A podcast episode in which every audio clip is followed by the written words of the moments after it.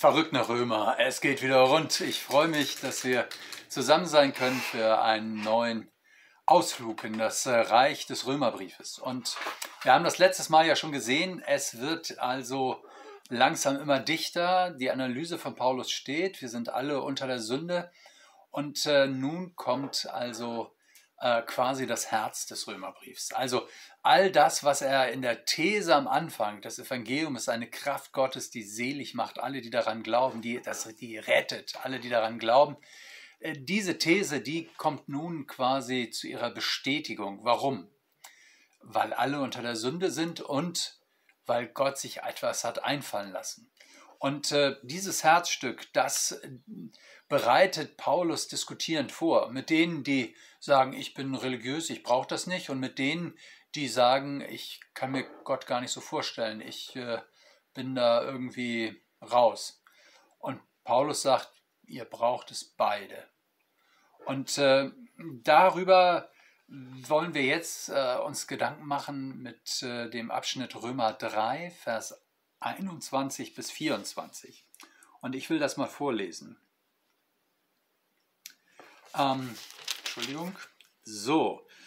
Nun aber ist ohne Zutun des Gesetzes die Gerechtigkeit, die vor Gott gilt, offenbart, bezeugt durch das Gesetz und die Propheten.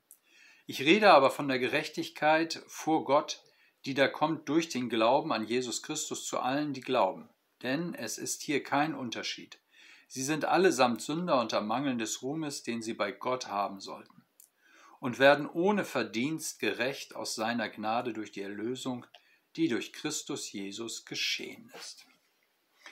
Also, Paulus sagt, dass die Gerechtigkeit Gottes ohne Zutun des Gesetzes kommt.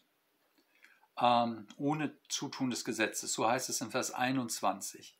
Und das bezeugen uns Gesetz und Propheten. Das klingt nach demselben Wort, ist dasselbe Wort, meint aber nicht dasselbe. Deswegen möchte ich mit dir das erstmal angucken in Vers 21. Also, das Wort Gesetz wird hier zweifach gebraucht. Das eine ist, es geht um das Gebot Gottes, also an dem wir gemessen werden und äh, das Ausdruck von Gottes Heiligkeit ist. Also Gott äußert sich hier und gibt uns den Maßstab unseres Lebens. Und wer versucht, durch Einhaltung des Gesetzes, ähm, ja, äh, vor Gott gerecht zu werden, gerettet zu werden, der ähm, wird es nicht schaffen. Der wird erschüttert feststellen, ähm, dass die bürgerliche Moral nach dem Motto, ich bemühe mich doch, Hauptsache es erwischt mich keiner, äh, dass die nicht funktioniert. Also das ist äh, quasi das Gesetz als Maßstab des Lebens, das uns den Spiegel vorhält und das uns zeigt, also durch eigene Leistung werde ich von Gott nicht angenommen. Gerechtigkeit heißt nun, Gott steht zu seinem Gebot.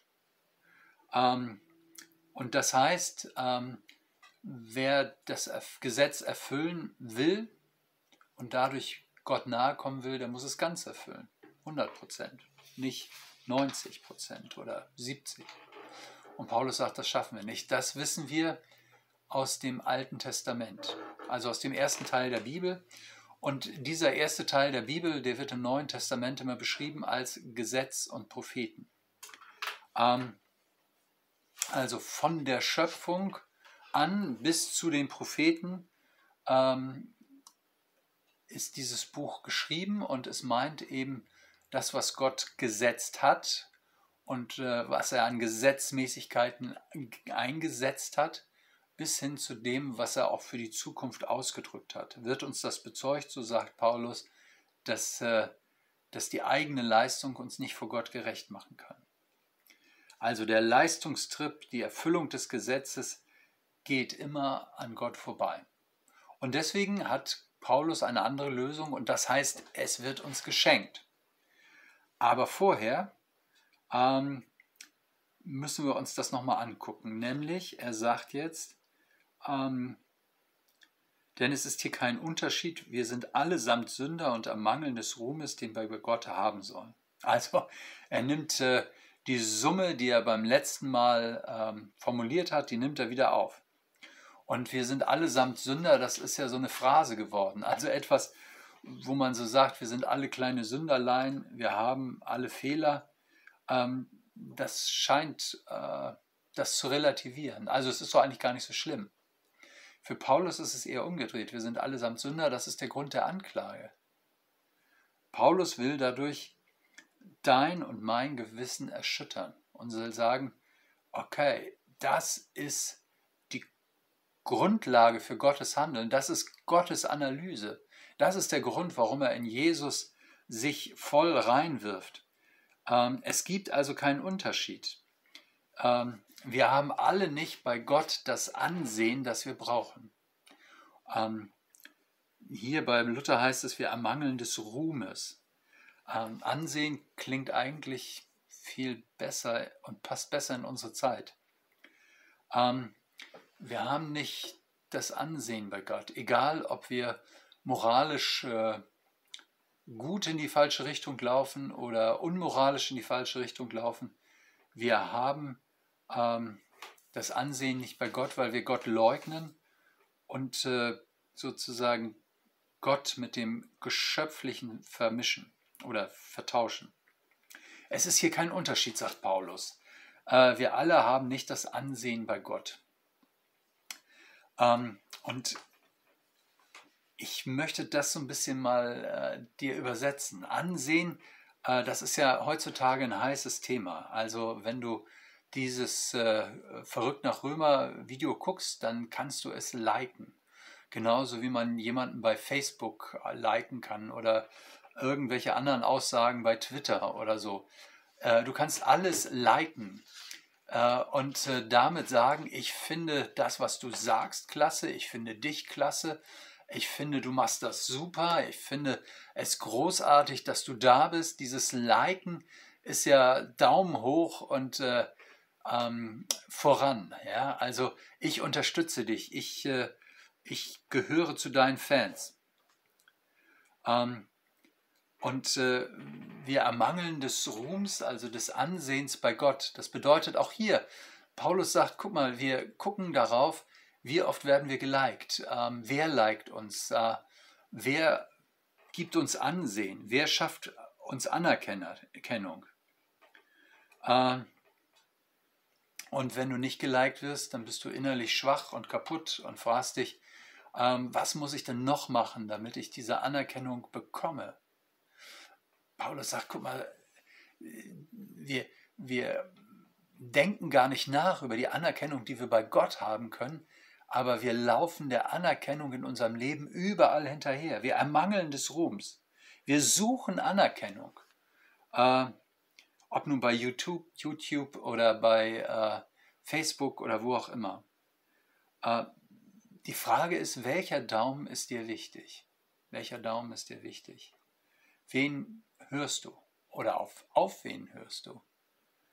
Ähm, auf die Stimme deiner Clique, deiner Nachbarn, deiner Familie, deiner Mitarbeiter, deiner Chefs? Auf welch, wessen Daumen achtest du? Ähm, wo ist dir die Anerkennung wichtig? Und jeder hat seine Leute. Es ist also nicht so, dass einer sagen kann, oh, das ist mir völlig Schnurz, sondern jeder hat Leute, wo er sagt, äh, deren Anerkennung ist mir total wichtig. Und es gibt andere, die, auf die man pfeift oder deren Anerkennung man vielleicht sogar verachtet. Ähm, und Paulus sagt, wessen Anerkennung ist dir denn nun wichtig? Was wir wirklich brauchen, so ist die äh, Aussage von Paulus nun, ist die Anerkennung von Gott. Das heißt, dass Gott sagt, du gefällst mir. Das ist nicht einfach so ähm, unser Leben gefällt, so wie wir von Gott weglaufen, Gott nicht. Das ist unser Problem und deswegen laufen wir der, dem, der Anerkennung und äh, dem Ruhm anderer Leute hinterher. Doxa, das ist dieses Wort da im Griechischen, heißt Herrlichkeit Gottes. Das heißt, wir sind dazu geschaffen, Gemeinschaft mit Gott zu haben und Anteil zu haben an dem, was diese Gemeinschaft bedeutet, an seiner Gerechtigkeit, an seiner Barmherzigkeit, an seiner Liebe, an seiner Zuwendung Anteil zu haben, äh, seine Wirklichkeit in unserem Leben zu verspüren und zu erleben. Und die Bilanz ist, wir haben Mangel. Da fehlt was. Wir ermangeln des Ruhms. Also uns fehlt ähm, diese, diese Anerkennung Gottes. Aber wie können wir die denn kriegen? Ähm, ganz offensichtlich nicht durch Leistung. Das hat Paulus ja äh, ganz deutlich begründet. Und Paulus sagt jetzt, wir bekommen sie ohne Zutun des Gesetzes. Wir werden ohne Verdienst gerecht aus seiner Gnade durch die Erlösung, die durch Christus Jesus geschehen ist. Das heißt, wir bekommen es geschenkt durch das, was Jesus getan hat, durch die Erlösung des Messias Jesus. Deswegen hat der Jude Paulus gesagt, ähm, habe ich erkannt, dass ich Jesus brauche und dass Jesus der Messias ist, der für mich alles getan hat. Ähm, Im Römerbrief wird er das noch erklären, was das im Einzelnen heißt. Aber heute bringt er das für sich auf den Punkt, dass er sagt, indem Jesus gestorben ist und auferstanden ist, indem er mir neues Leben anbietet, bekomme ich es geschenkt, dass ich die Anerkennung von Gott bekomme. Gott schenkt es mir durch Gnade, also aus seiner großen Barmherzigkeit, aus seiner großen Liebe, aus seiner Zuwendung zu dir, macht er das einfach möglich, dass du wieder aus der Anerkennung Gottes leben kannst. Ähm, das Spannende ist ja, ähm, wir wollen das gerne verstehen, wieso Gott das macht und wie er es macht und wieso das Kreuz von Jesus äh, mir diese Gnade Gottes geben kann. Ähm, aber das Spannende ist ja, dass vieles in unserem Leben funktioniert, selbst wenn wir es nicht verstehen. Äh, zum Beispiel mein Auge. Ich kann sehen, ohne dass ich im Detail weiß, wie ich, äh, wie ich sehe, wie das sozusagen diese Sehnerven alle gebündelt werden und ins Gehirn laufen und wie die Bilder bei mir entstehen. Keine Ahnung, aber ich kann sehen. Ich, ich kann sehen und du kannst mich sehen, ohne dass du es begreifst. Kinder können gucken ohne dass sie sich wissenschaftlich überhaupt je Gedanken darüber gemacht haben, wie das Gucken funktioniert. Kein Problem. Es funktioniert auch dann, wenn wir es nicht verstehen. Und siehst du, darum geht es Paulus. Ähm, die Gnade zu verstehen, das dekliniert man ein, ein Leben lang durch, dem geht man nach. Man versucht es zu begreifen, wie das Kreuz und die Auferstehung Jesu sozusagen die Tür zu dieser Wirklichkeit Gottes sind. Aber es funktioniert, auch wenn du es nicht begreifst. Ähm, du kannst sehen, auch wenn du es äh, nicht beschreiben könntest, was da passiert. Ähm, darum geht es Paulus. Also er möchte die Leute nicht in eine Lehre einladen. Also sozusagen dazu einladen, dass sie das jetzt äh, alle verstehen, sondern er möchte, dass sie in diese Wirklichkeit kommen. Diese Wirklichkeit des Auferstandenen dieses, diese Wirklichkeit der Gnade Gottes, diese Wirklichkeit ähm, aus Gottes Nähe zu leben. Also er möchte nicht eine Lehre mitteilen, sondern eine Wirklichkeit mit den Römern teilen. Äh, jetzt sind wir sozusagen, das ist das Herz. Es geht ihm um die Wirklichkeit, nicht um eine Lehre. Ähm,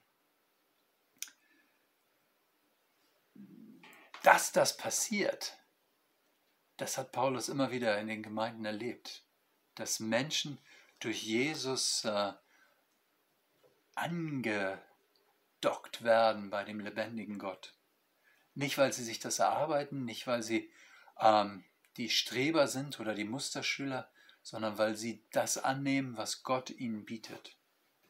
Weil sie Ja sagen zu dem, was, was Gott ihnen hinreicht, her, hergibt.